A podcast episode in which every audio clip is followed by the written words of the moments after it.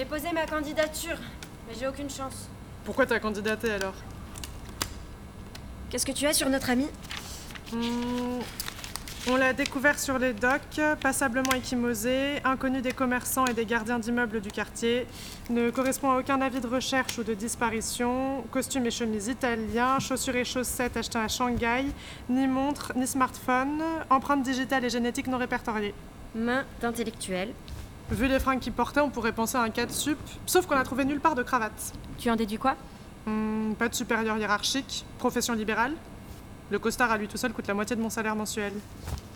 Qu'est-ce que tu penses de ce tatouage? On dirait un cheval. C'est une licorne. Symbole de virginité. Avec ce truc dressé au milieu du front. Virginité et fertilité. Hmm. D'après moi, les lésions sont post-mortem. J'ai une fracture du pharynx et, sauf erreur, éclatement de la rate. On va vérifier ça tout de suite. Pourquoi tu dis que t'as aucune chance? Parce que les trois autres candidats sont des hommes et qu'ils ont leur entrée au ministère. Oui, c'est bien ce que je pensais. La rate est complètement... Si je m'écoutais, je ferais une photo. Tes concurrents ont peut-être des relations, mais t'es la seule à avoir la carrure du poste. Tu veux bien me tenir ça une seconde? Parlons plutôt de toi. Candidat à rien Si je te le dis, tu vas te foutre de ma gueule. Grand fumeur. Mais abstinent de longue date, au moins 15 ou 20 ans. Vas-y, dis-moi. À quoi tu vois ça? Et t'as des goudrons. Et pas trace de nicotine sur les doigts. Alors? Dans le village de mes parents, il y a un projet de cabinet médical. Appendicectomie. Tu te vois médecin de campagne? Joli petit ulcère. Remarque, pourquoi pas? Tu vas bouffer des kilomètres. On va voir ce qu'il a entre les deux oreilles.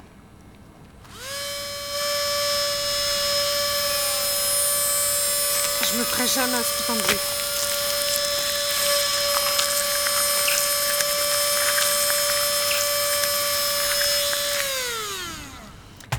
Hémorragie. La mort est d'origine criminelle. Mes parents parlent de prendre un appart dans le bourg voisin.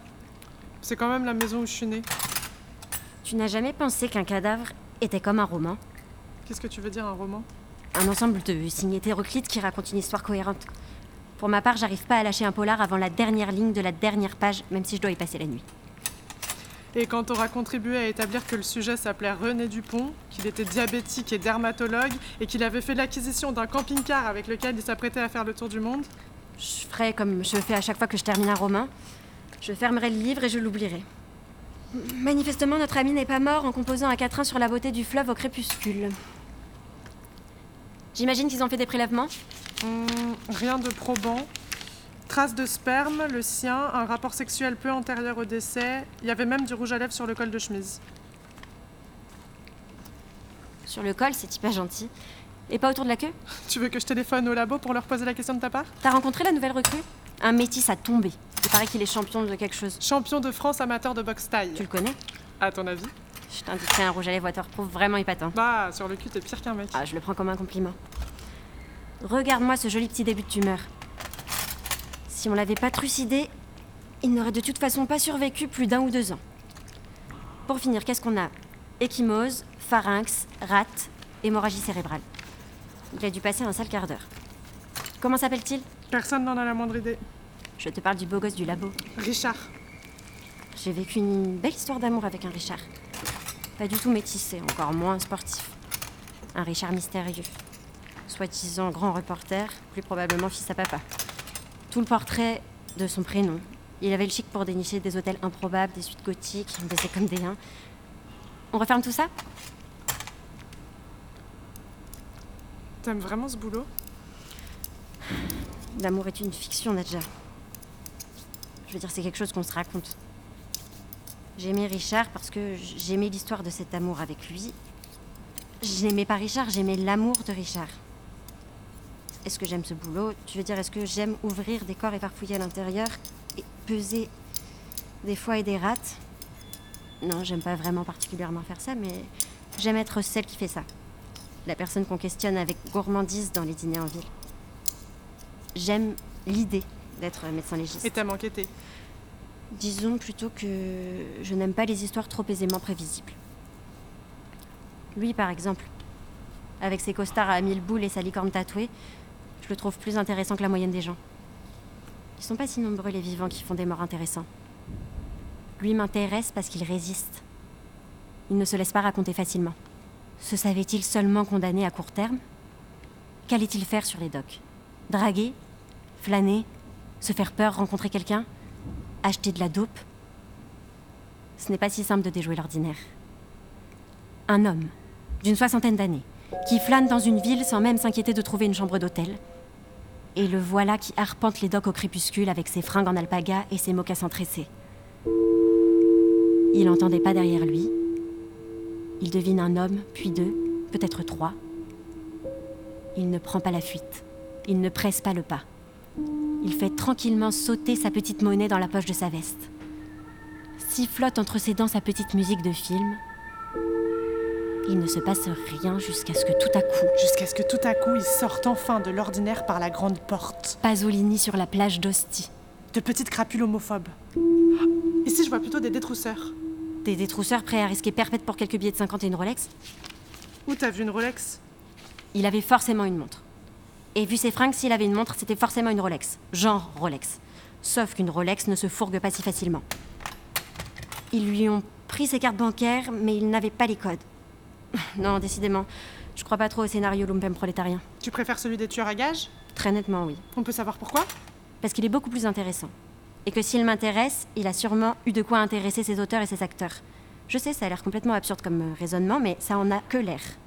On croit toujours aux causalités nécessaires. Un des grands esprits mathématiques de ce temps a pu dire que le signe le plus sûr de la justesse d'un raisonnement mathématique, c'est sa beauté formelle. Si c'est beau, simple, frappant, surprenant, c'est que vous êtes probablement sur la bonne voie, explique-t-il. Je conçois qu'un meurtre puisse être frappant et surprenant, mais simple et beau.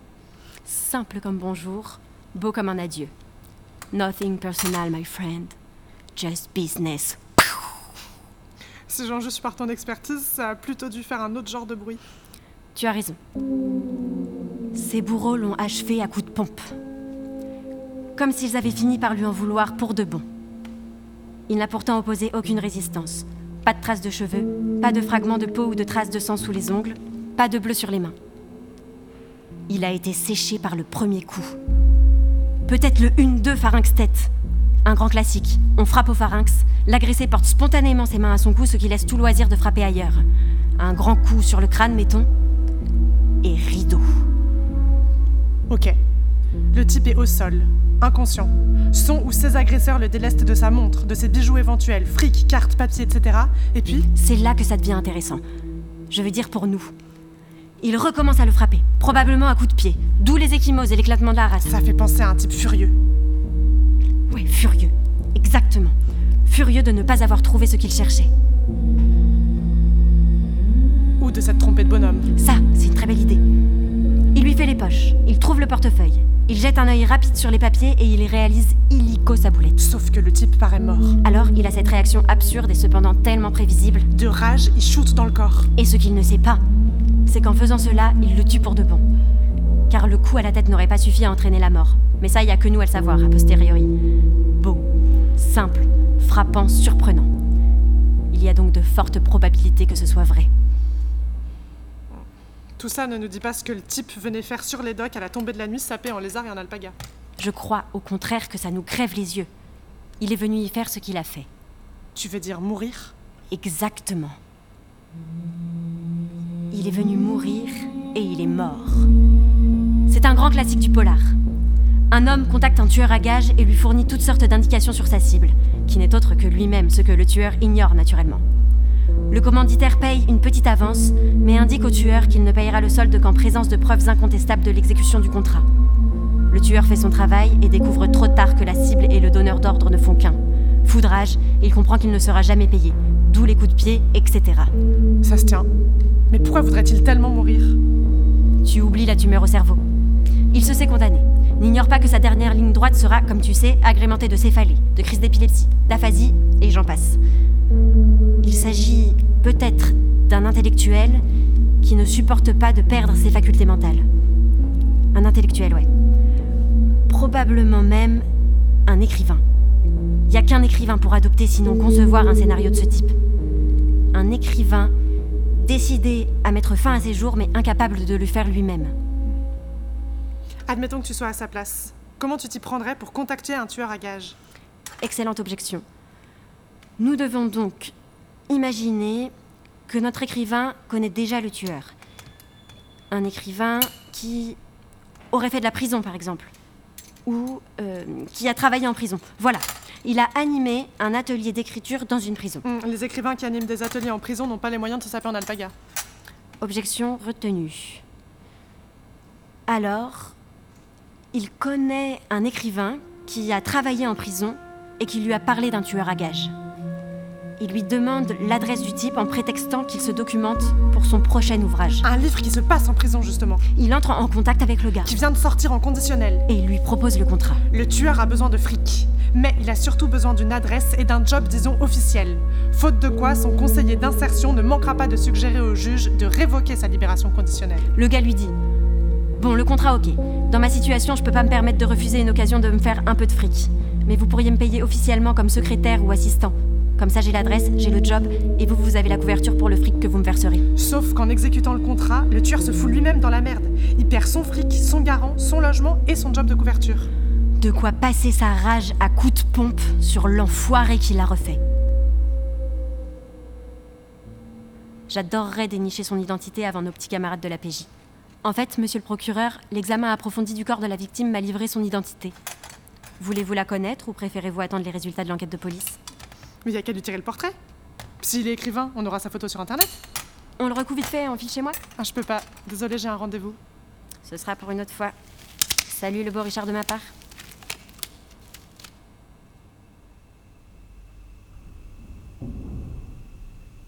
L'individu non identifié est assis sur la table de dissection, enveloppé dans son drap comme dans une toge. Margot a déboutonné sa blouse de médecin. Elle sort un joint de sa poche, l'allume, tire dessus en inhalant profondément, puis le passe au mort.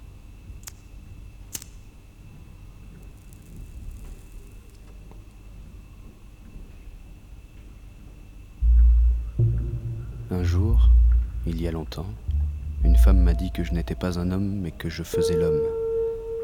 Je ne sais pas trop ce qu'elle avait en tête, mais je sens bien qu'il y a du vrai là-dedans. Je jouais ma partition de mec au sein de l'orchestre des hommes.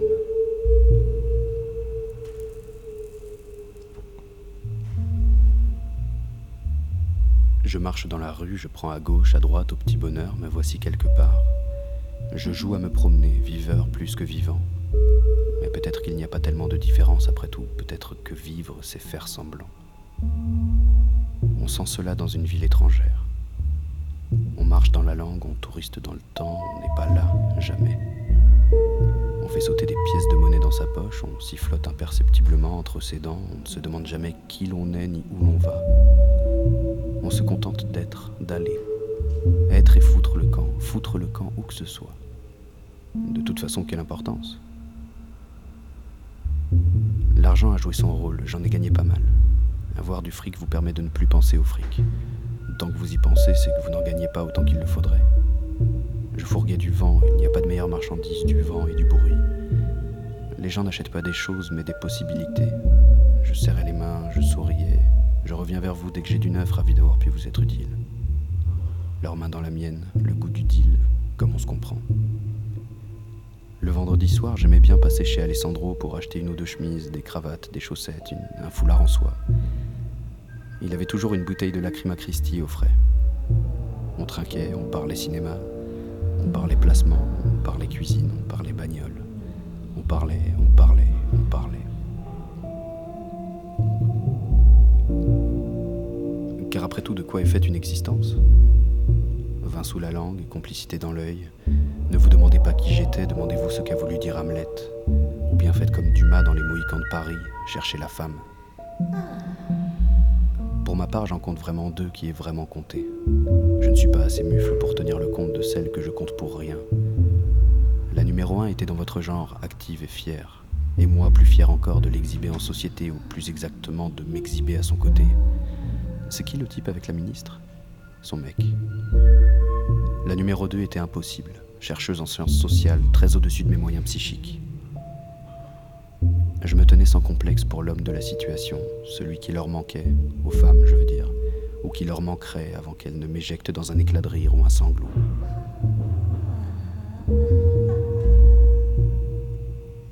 Ses mains sur leur poitrine, ses doigts sur leurs lèvres, ma langue dans leur bouche, mon sexe dans le leur, poème à fleur de peau. Nous avons copulé, comme on dit, coexisté. L'un dans l'autre et l'un sans l'autre, pris pour un autre par l'une et l'autre, terre et lune, les deux autres du soleil. Je n'ai pas aimé aimer, mais j'ai aimé y croire. Je vous dis tout, mais je ne vous apprends rien. Me voici à poil comme Diogène qui n'entrait dans les théâtres qu'une fois le spectacle terminé, moi qui l'eus certainement qualifié de triple esclave, asservi que j'étais par les plaisirs, amoureux des voluptés et des corps. J'ai manqué de philosophie, on peut dire ça comme ça, vécu comme une ombre dans la peur de la mort, du manque et de l'abandon. Et ne manquant de rien, j'ai tout manqué. Je l'ai appris à l'instant de mourir. Tout à coup, tout a été beaucoup plus clair. Le jardin brusquement dévoilé par l'éclair, vous savez. Ce qu'il aurait fallu ajouter, ce qu'il aurait fallu soustraire. Les coups pleuvaient sur ma lucidité toute neuve, le cassage de gueule me montrait la voie. Vous demanderez la voie de quoi? Pas eu le temps de l'entrevoir. J'ai presque su que je le savais presque. Et puis néant. Vous me soupçonnez d'avoir ourdi ma propre mort? J'aurais pourtant monnayé très cher ma survie, même très provisoire, même très empêchée. Une branche d'arbre qui danse dans le vent, un feu entre trois pierres la nuit au bord de la rivière, le regard d'un chien. Il n'y a jamais nous et le monde, jamais deux sans trois. Le problème ce n'est ni le un ni le deux, le problème c'est le troisième terme, c'est l'autre, le chien, le regard impénétrable du chien. On peut s'égarer dans un corps. Vous ouvrez un cadavre, mais vous entrez dans une histoire. Des histoires enchâssées, ce qu'on appelle des faits. Traumatisme, lésions, résidus, inflammation, substances et traces. On entre dans la mort comme dans un moulin, sauf qu'il n'y a plus personne. On flâne indéfiniment dans des pièces désertes. On filoche des ombres. Ce peut être amusant de suivre quelqu'un dans une ville étrangère. Je l'ai fait quelquefois. D'un peu loin, pour flâner, pour m'égarer. Explorer, c'est se perdre. Ce soir-là, j'ai suivi un chien. J'ai candidaté, mais je n'ai aucune chance. D'un autre côté, n'ai-je pas candidaté précisément parce que je n'ai aucune chance? J'ai candidaté pour candidater, pas pour être choisi. Je ne veux pas diriger l'Institut de médecine légale.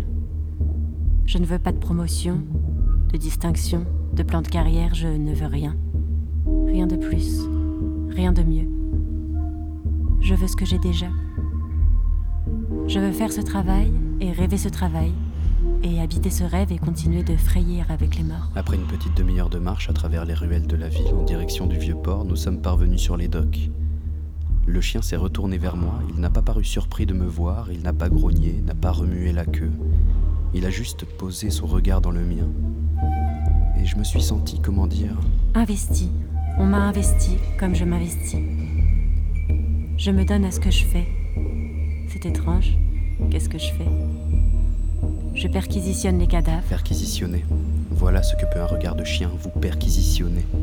Placards et tiroirs sans dessus-dessous, cachettes éventrées, archives éparpillées, individus atomisés. Que se passerait-il si l'un d'eux m'interrompait au beau milieu de sa propre trépanation? Dis donc, Margot, ça t'ennuierait pas de faire un peu moins de bruit? Tu es très impressionnant, lui dis-je, vachement intrusif. Je lui dirais c'est dans ta tête, mec, ça va passer. Intrusif et même invasif. Simple examen de routine, je t'assure. Je regarde ce qu'il y a à voir. Je ne me raconte pas d'histoire, je constate. Tu ne te racontes pas d'histoire, mais tu vois en moi ce que je n'ai jamais vu et ne verrai jamais. Nous voyons tout, mais nous ne savons rien. Sans parler du flair, rien qu'à te regarder, je sens bien que tu as un sacré putain de flair. L'odeur de la catastrophe m'est familière entre toutes. Catastrophe Événement brutal qui bouleverse le cours des choses en provoquant souvent la mort et ou la destruction. Je flaire un autre homme. En fait, ils étaient deux. J'ai aperçu le premier dans les yeux du chien. Il est apparu dans mon dos et le chien a scié. Le type a tout sauté, je me suis retourné, il m'a souri et le ciel m'est tombé sur la tête. C'était l'autre? Le deuxième a surgi derrière le chien. Il avait un choqueur électrique qu'il m'a collé entre les omoplates. Il a envoyé la sauce, j'ai été aveuglé. Le chien a aboyé, mes genoux ont lâché. Béton, douleur folle juste derrière les yeux. Je hurle, mais il n'y a plus de voix. Je les entends, j'entends le chien. Je ne vois plus, je ne bouge plus. J'ai fini de bouger. Aura Mortis. Je pense que tu t'es vu mourir. Je me trompe Je ne sais pas, les morts n'ont pas de souvenirs. J'aurais voulu savoir quel est le dernier mot qui t'est venu à l'esprit. Pourquoi? C'est la réponse ou une question? Qu'est-ce que tu en penses? Je ne sais pas.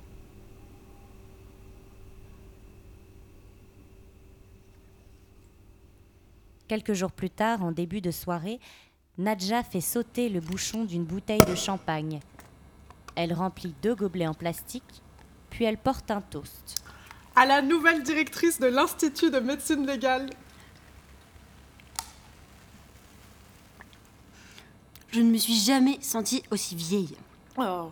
Quand le chef de cap du ministre a appelé hier soir, je lui ai dit pourquoi moi? Sur papier, j'avais aucune chance. Et lui, sérieux comme un chef de cab, la reconnaissance est comme la mort, madame la directrice. Elle finit toujours par venir. T'es contente quand même, non? Je me suis pas encore posé la question. Tu es sûre que tu veux pas rester? Pour faire quoi? Mon idée de départ, c'était de soigner mes semblables, pas de scruter des cadavres. Tu te rappelles notre sexagénaire non identifié? Mhm. Celui que tu soupçonnes d'avoir commandité son propre meurtre? Il s'appelle Victor quelque chose. Un nom espagnol en A. Hmm. Un escroc international spécialisé dans la gestion de patrimoine. Il proposait des placements mirifiques et claquait tout le fric en palace et en fringues de luxe. On lui reconnaît pas d'adresse perso. Il vivait à l'hôtel, bouffait au restaurant deux fois par jour et changeait régulièrement d'identité. Il était recherché depuis une dizaine d'années, mais plus particulièrement depuis deux ans, suite à une class action de ses victimes américaines. Il leur aurait soutiré près d'un demi-million de dollars en cinq ans. On sait qui l'a tué Les flics penchent pour des mafieux qui cherchaient à le raqueter. Bon, zigouiller quelqu'un, c'est pas la meilleure technique pour lui extorquer du fric. J'ai vérifié. Le décès est antérieur au coup. Il a fait un AVC, probablement provoqué par un choc électrique. Il l'aurait frappé par dépit. Hmm, ça rejoint ton scénario. Sors-moi du champagne. J'ai mis une autre bouteille au frais. Ce soir, je bois. Ce soir, je suis l'ivrogniesse de la morgue. Je rentrerai en taxi. Tu me tiendras compagnie? Oui, mais Oui, mais quoi? je te tiendrai compagnie. Une câlin, c'est d'accord. Tu vas me manquer, Nadja. Tu viendras me voir. Lors de mes rares et chiches congés de directrice? Richard n'est qu'un sale con et un coup pourri. Mauvaise nouvelle. Pourquoi les hommes sont-ils si constamment décevants? J'ai pas dit les hommes. Mais les bons coups sont rares. Ah, ça c'est clair.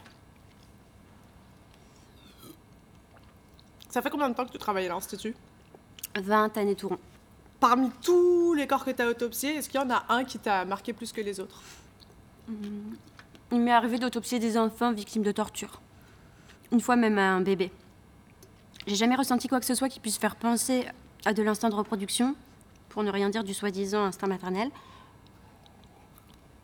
Mais ce cadavre d'enfant m'a littéralement hanté. J'ai fini par en être obsédée. J'ai vu un premier psy, puis trois autres, puis j'ai laissé tomber. Ces gens-là savent rien du mal. Sers-moi à boire. Tu sais que j'ai rêvé plusieurs fois du. Comment il s'appelle? Victor? Victor. J'ai rêvé de Victor dans son costume d'alpaga un peu fripé. Et il me demandait de tes nouvelles. On bavardait en cheminant, comme deux personnes qui se sont rencontrées par hasard au sortir d'un film. Et je lui dis qu'il me fait penser à Clark Gable. Et il me rétorque que le point important est de savoir à qui Clark Gable me fait penser.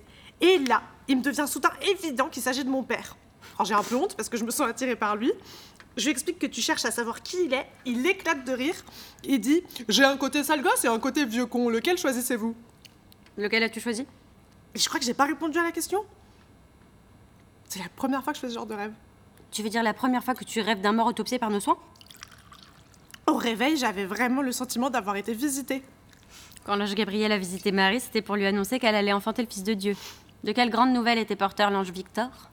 Hmm, Memento mori. Il t'a vraiment dit ça en latin? Non. Mais au réveil, j'avais cette locution en tête. Je me serine ça à chaque fois que je m'apprête à ouvrir un cadavre.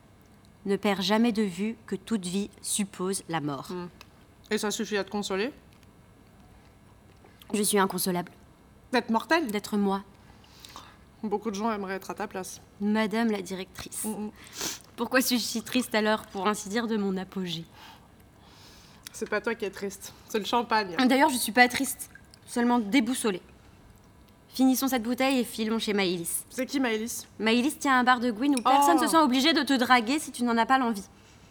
L'établissement a deux gros atouts. Hum. 1. On risque pas d'y croiser des hommes. 2. Il est ouvert toute la nuit. 3. Ah, t'as dit deux. 3. Maïlis, la reine Maïlis qui écoute mieux que tous les psys de la Terre. Maïlis a fait la pute durant une dizaine d'années, puis elle a monté son affaire. Désormais, elle est la souveraine d'un royaume en entresol de 50 mètres carrés, ouvert aux réfugiés insomniaques en quête de paix, d'âmes sœurs, de vieux vinyles de jazz ou de rhum arrangé. Elle est là, complètement elle et complètement là. Tout le contraire de moi. N'importe quoi. Les tenancières de bars de nuit et les escrocs internationaux sont complètement à ce qu'ils sont. Il y a plus de dignité et de grandeur chez eux que chez n'importe quelle directrice d'institution, aussi prestigieuse soit-elle. Ouais, mais ils finissent plus souvent que les autres sur les tables de dissection de ce genre d'institution. À l'ange Victor. Et à tous les tocards.